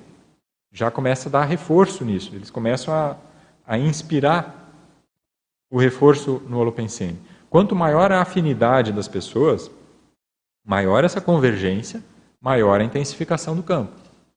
Eu não sei se fica claro isso, porque é, uma das coisas que dá força para um, um, campo é a, a, convergência dos pensenes. Você pega, por exemplo, uma, você citou o caso de comoção pública. Comoção pública está um monte de gente polarizando, polarizando num, numa, num tipo de pensamento. Aquilo cria um campo. Pode ser patológico, dependendo da, da, do mater pensene, do pensene, da, da linha, sabe? Pensa uma orientação de vetores, né? Você tem um monte de vetores que estão dispersos. Ali não tem um campo que está fazendo uma influência numa determinada direção. Mas quando você começa a orientar tudo ali, tudo numa, numa linha, e aquilo ali causa uma orientação. É, se uma pessoa, mesmo intermissivista, entra dentro de uma, uma como é que é, uma multidão que está num determinado momento, sei lá, de comoção, é, ela vai sofrer influência disso. Qualquer consciência que esteja ali no meio vai sofrer influência desse holopensene que já se reforçou pela, pela aglutinação de muitas pessoas. Tá? Então, mas a, a, a, gente procurou dar uma ênfase aqui no parapedagógico, porque ele é um campo é, assistencial tarístico. Nem todo campo ele é assistencial. Um campo de uma comoção pública é um campo bioenergético mas ele, assim, a, a tendência é ele não ser muito assistencial no sentido de ser esclarecedor, de elucidar, de, de clarear conceitos, né? clarear ideias. Mas poderíamos chamar, então, um mini campo para pedagógico dentro de uma conversa a dois que pode ocorrer? Pode acontecer, pode sim. podemos sim. chamar. Tá. É, depende também das contingências de tudo, né? É, ele passa a ser, assim, um campo é, para pedagógico meio, assim, talvez improvisado. Tá. É um campo. É, agora, agora existe esse dentro da IC, já é aquele mais profissional. Sim. Já é o tecnicamente preparado. Sim. Entende? Com a aula, com o script predefinido, pensado antes. Uhum. Não sei se fica claro Sim, isso. fica claro. Tem uma outra dúvida também, né? Que na frase enfática você traz que ele, esse campo ele é formado principalmente pelo holopensene do professor. Uhum. Isso, por um lado, é muito legal, interessante, mas também preocupante no ponto de vista das, é, daquele professor ou eu que tenho intenção de iniciar se não estou com as recins em dia, porque aí fica é, tudo às claras, né? E eu acho interessante parar para pensar nessas recins e eu queria ver o que, que você observou como algo inadiável, né? Que precisa ser feito do para, o, para chegar nessa condição de, de docente? O que, que você observa assim de todas as recins, a, a cláusula pétrea ali, a inicial, a mais basal para dar conta de chegar. Claro que é um contexto todo, mas o que, que você é observa? É bastante individual isso. É individual? É, assim, uhum. é porque é, o que que eu, a recim é uma reciclagem, então eu preciso okay, fazer né? alguma renovação. Uhum. Agora, tem pessoas que já estão mais próximas, que já têm um perfil mais, é, mais próximo da própria. É, não sei se, se, fica claro ainda, mais próximo da própria docência. É, agora, algumas coisas têm alguns pré-requisitos, digamos assim, mas esses pré-requisitos, para chegar lá, algumas pessoas já têm o pré-requisito atendido. Um deles, a compreensão daquele assunto que você quer dar aula. É básico isso sem ninguém dá aula daquilo que não conhece. Isso é um, um fator é, fundamental. Mas essa compreensão não é o doutorado no assunto. Não estou falando, sabe, de, de querer escrever um tratado antes de dar aula. Não é isso. Tá? Mas precisa conhecer o mínimo para não informar errado. É, a, outra coisa, essa questão da decisão, a intenção, a intenção assistencial. Se está disposto mesmo a investir, aproveitar essas oportunidades, a questão do paradigma consciencial pessoal, a vivência do paradigma. Agora, a docência ela vai ajudar nisso também. Assim, a vivência do paradigma, a pessoa pensar multidimensionalmente. Em tudo que ela está pensando, ela está ciente de que aquilo está envolvendo a multidimensionalidade ou está refletindo na multidimensionalidade. É, isso vai ajudar muito na docência. E a docência vai ajudar isso nela. Eu não sei se Então, é só para. Tem, tem, algumas coisas aí. Não sei se. A Valdirene também é docente há bastante tempo, se quiser é, complementar aí também. O Bruno, que está aí também, também é docente há bastante tempo. Se quiserem complementar, sintam-se à vontade, mas é, a, é, a, é mais ou menos por aí que eu penso. A Recim, então, ela depende é, do que, que a pessoa identifica que ela precisa mudar. Aí eu citei algumas coisas aqui que são chaves e para muita gente é, é, relevante. E eu acho que, que não sei se clareou. Ótimo, uhum, obrigada. Eu só acrescentaria que hoje na CCI a gente tem muitos recursos, né, para aprofundar e autopesquisa, né. Então, cada docente dentro da sua necessidade buscar o que ela precisa, né, e dar uma agilização, agiliza.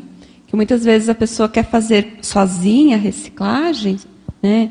E aí demora mais. Usando os recursos que tem, quando eu falo recursos, por exemplo, é consos, é consciência terapia, é cursos de campo, né? O próprio acoplamentário. Cada curso que a pessoa faz, ela tem um feedback. Ela faz o acoplamento com o EPICOM, e aí ela tem o feedback do EPICOM, tem as percepções dela, e tem o feedback da plateia também. Então, ali ajuda a pessoa a fazer a sua autoconscienciometria, fazer a sua identificação dos aspectos que ela precisa melhorar. Então, por exemplo, se ela precisa investir mais em estado vibracional, aí no dia a dia ela vai investir em fazer os registros do seu estado vibracional, vai aplicar mais técnicas, vai buscar mais cursos que ajudem nessa dinamização do estado vibracional, fazer o laboratório do estado vibracional. É um exemplo, né? De, porque para manter a manter-se na docência e falando de campo parapedagógico, as energias elas ficam expostas, né? Ela expõe a, a, o aluno percebe, né? é, o, o, padrão energético. E, as, e, aí é o padrão, claro, que está relacionado aí à pensenidade. Então, tem alguma relação com a pensenidade? Né, busca uma consciência terapia para ajudar a agilizar essa reciclagem. Então, tem muitas... É, o holopensene, né? Isso, mudar, melhorar, aperfeiçoar, ver o que está acontecendo, né, que ela não está conseguindo fazer essa mudança mais rápida. E aí dinamiza a docência conscienciológica. E a, e a, docência, ela tem um efeito acelerador nessas recins se, é, que tem a ver com a exposição. Ela tem a ver com a exposição. Quando a pessoa se expõe, é, certas coisas que estavam assim até guardadas lá, que estavam meio protegidas, a pessoa se expondo, aquilo às vezes gera um certo desconforto. Ah, gente, não dá mais para ficar pensando mal de, de, das pessoas. Por exemplo, é, é uma, uma uma pensenidade, né? É, e aí, quando ela está é, no dia a dia, ela deu a aula sobre aquilo, ou vai dar aula sobre aquilo, e surge no dia a dia essa postura que ela já era postura corriqueira, por exemplo, ah, tinha alguma coisa de se irritar com um determinado assunto. É, quando ela vai dar aula, ela começa a, a falar, vai ter que estudar e falar e defender a ideia de que aquela postura não é legal. E aí ela tem aquela postura durante o dia. Aquilo incomoda. Sabe? E isso acelera, quando você tem esse incômodo, isso acelera a própria reciclagem. Certo? É um, é um motivo a mais para reciclar. Tá? Professor Júlio, aqui na página 3, pra, nos efeitos ali, uhum. se pode ampliar o, o item 6 e o item 8, que é extrapolações, e o 8, soltura. As duas coisas elas estão relacionadas. A soltura é, energossomática, ela predispõe a vivência de parapsiquismo e o campo energético parapedagógico ele vai de, de, de pela intensificação das energias, você acaba propiciando aí uma soltura energética maior. Então a pessoa começa a ter mais para a percepção, ela, come, ela relaxa, ela começa pela própria reflexão, pela, pela própria ampliação da cognição, das reflexões, a intensificação das energias, a tendência é começar a fazer uma soltura energética mai, maior. Essa soltura energética, ela também propicia essas extrapolações parapsíquicas. E às vezes a, a extrapolação ela acontece pela intensificação das energias e pela influência de amparadores e do próprio campo também, mas a, o próprio campo facilita a influência dos amparadores porque ele diminui as dificuldades recíprocas. Então facilita a influência do amparo. A influência do amparo pode, e junto com a intensificação das energias, pode começar a propiciar, por exemplo, certas parapercepções que não são usuais na, na, na vida da pessoa. Por exemplo, ela começa, é, começa a ter clarividência. Nas aulas de conscienciologia, muitas vezes tem exercícios de clarividência.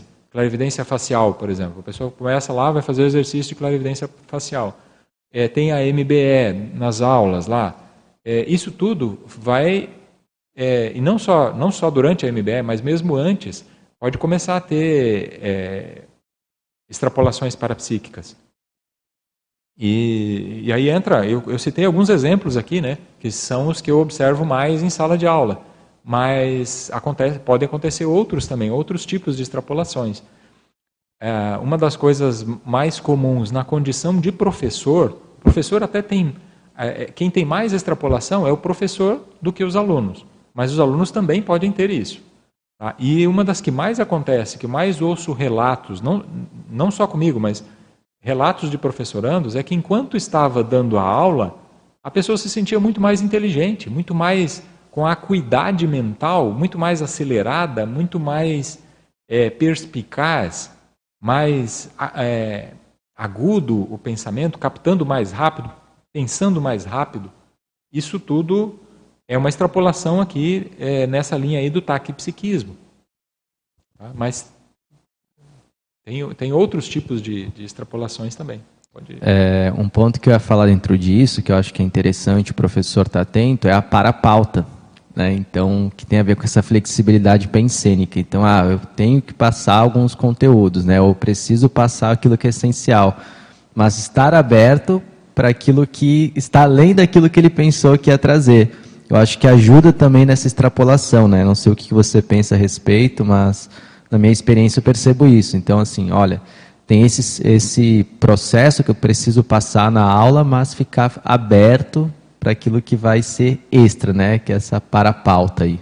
É, é, é aquela coisa de que a aula não é só do professor, né? Você traz a sua contribuição, o seu epicentro da aula, enquanto está dando aula, você traz a, uma, digamos assim, um roteiro do que você planejou para trazer, traz o seu material e tudo. Mas os alunos vêm com as suas demandas. As consciexes vêm com as suas demandas. E aí, às vezes, a, a demanda prioritária é atender o assistido e não aquilo que você programou. Muitas vezes eu fico é, é, lembrando aqui de, de várias, é, vários relatos de, de professorandos que chegam no meio da, da aula, mas eu tinha programado para fazer isso aqui, mas a, a, discussão da sala ela trouxe um ponto que acabou trazendo uma discussão e é, foi super assistencial aquilo ali, mas não deu tempo de trazer o que tinha programado. Mas a pessoa ficou frustrada porque não conseguiu falar daquilo que programou. Mas, gente, aquilo que ela, que ela programou já assistiu a ela, porque ela estudou para fazer aquilo, aquilo foi assistência para ela, para o professor. Foi assistência para o professor foi ter estudado aquele assunto. Ele compreendeu melhor aquilo. Agora, no momento da aula, a dúvida principal, a demanda assistencial principal, era aquela dúvida que o aluno trouxe.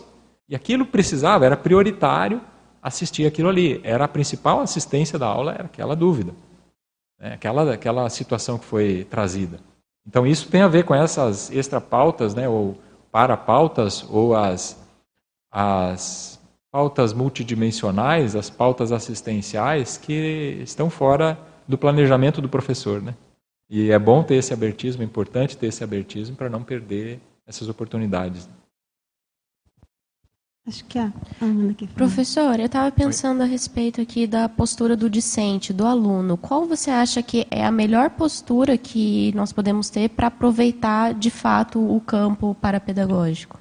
Na condição de discente, é procurar interagir da melhor forma possível, eu penso assim, né? E colocar as suas dúvidas, procurar ver se checar se a sua compreensão está de acordo com aquilo que você está entendendo, né? Então, peraí, esse conceito quer dizer isso mesmo? Só para eu entender, professor, só para eu entender.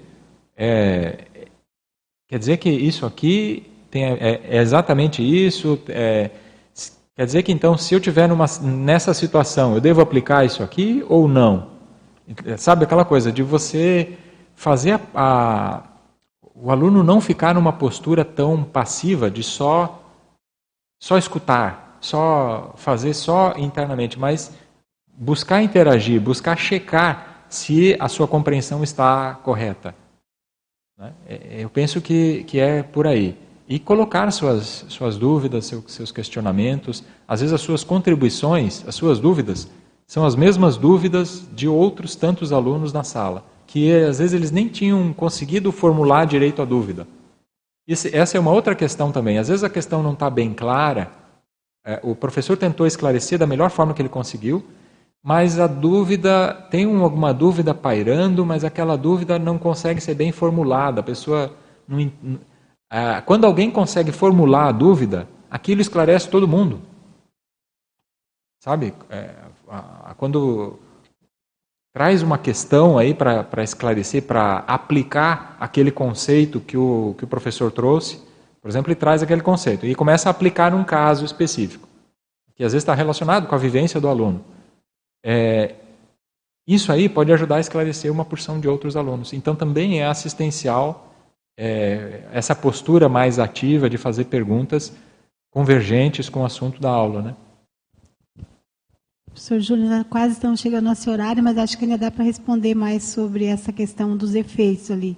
Para falar sobre a, o item 3, cons, a recuperação de cons de curso intermissivo, para ampliar um pouco mais, desculpe, essa questão.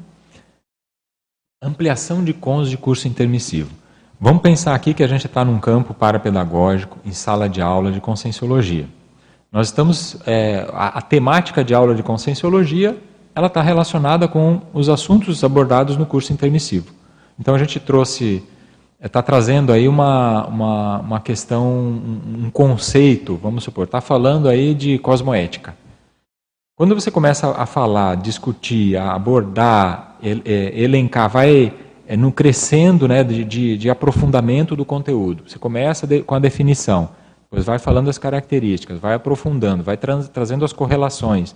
Aquilo vai fazendo é, evocações, vai trazendo nas memórias das pessoas, nas memórias, na holomemória, vai puxando da holomemória da pessoa é, conceitos, associações, cons, recuperação de habilidades de cognição, que, que ela, a pessoa só tinha parado para refletir nisso antes no curso intermissivo. E quando ela está nesse campo parapedagógico, é, a própria evocação, as energias, é, uma da, das, dos fatores para evocar memórias, rememorações, retrocognições são energias, são ideias, são pessoas. Isso tudo a gente tem na aula de conscienciologia. E voltado para as temáticas que a gente já refletiu antes durante o curso intermissivo. Então isso traz essas, essas possibilidades de recuperação de cons de curso intermissivo. Agora, quando acontece dentro da sala de aula, do ambiente estar disperso, por exemplo, é, o professor está lá dando a aula e ninguém está dando muita atenção, assim, atenção focada. As pessoas estão, ah, sei lá, tem gente que está no celular, tem gente que está com, com, conversa paralela. Aquilo tudo, dentro do, da analogia lá dos vetores, o professor está puxando numa determinada direção aqui, mas os alunos estão direcionando a sua pensinidade em outros sentidos. Vai tirando força da, da influência do campo aí diminui a, a, a, é, é, todos esses efeitos são diminuídos por essa dispersão.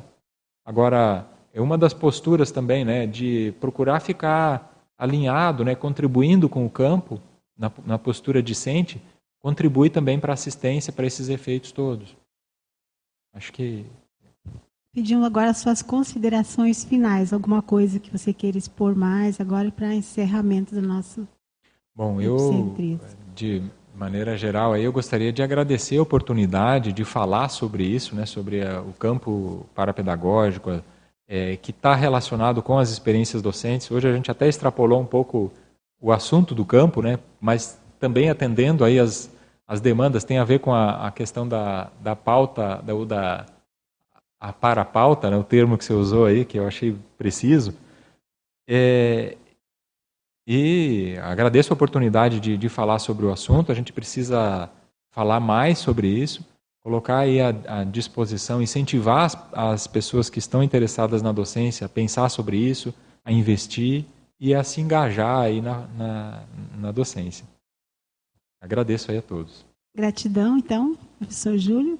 E as pontuações de hoje: 52 espectadores simultâneos, 174 acessos e 7 pessoas aqui no tertuliário. Convidamos, reconvidamos, né, professor Júlio, que as pessoas venham, então, presencialmente aqui participar dos debates do tertuliário. Né? Ah, o próximo Epicentrismo e Debate terá o tema Teto da Autoabnegação Cosmoética, com o Epicom Maximiliano Raimo. Então, todos convidados e um ótimo final de semana.